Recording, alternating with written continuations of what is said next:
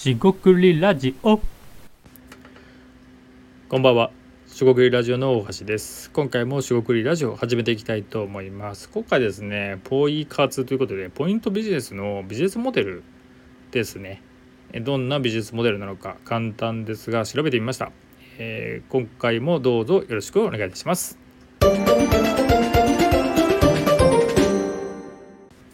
はい、四国ラジオのおかしです。今回ですね、簡単なんですが、ポイントビジネス、ポイントサイトですね、ポイ活と呼ばれていると思いますが、そういった、えー、ポイントビジネス事業について調べていました。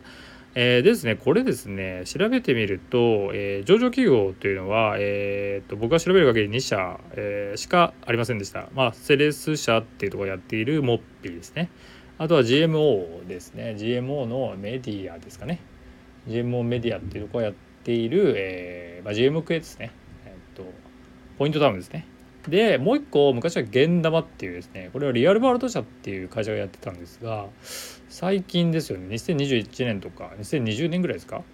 えー、サイブリッジ社というところに事業成就上とかは分かりませんが、まあ、とりあえず譲ったので、えー、今非上場となっているのかな？なんでデータ売上等が分からなかった感じです。で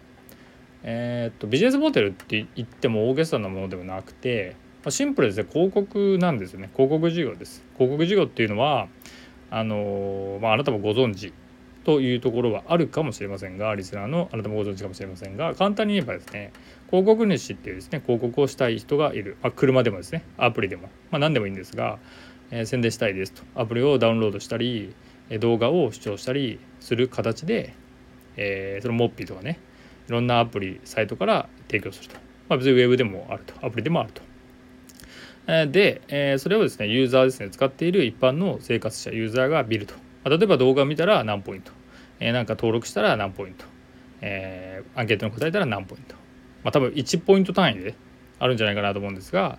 え、それを見た瞬間にポイントになって、え、お金に換金できる。実際に電子マネーとか換金できます。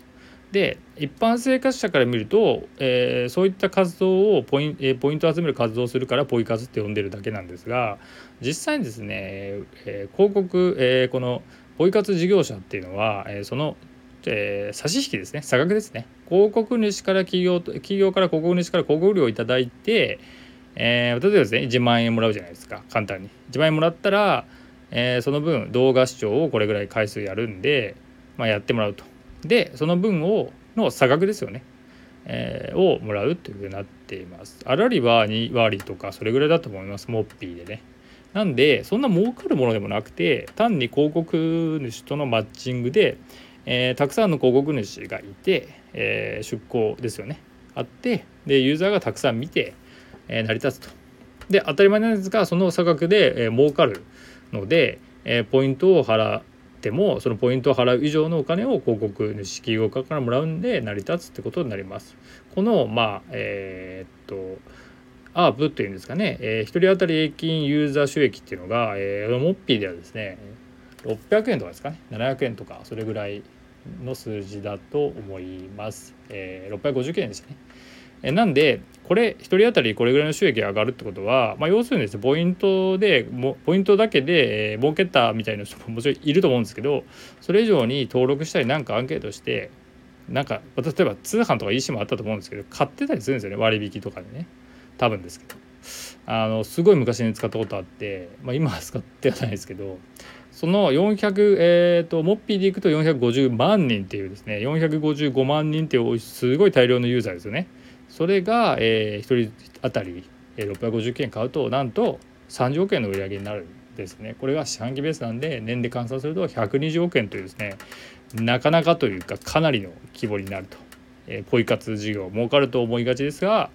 えー、実はですねこれも成熟企業となっていて収益事業ということで安定しているもので、まあ、他にここの企業、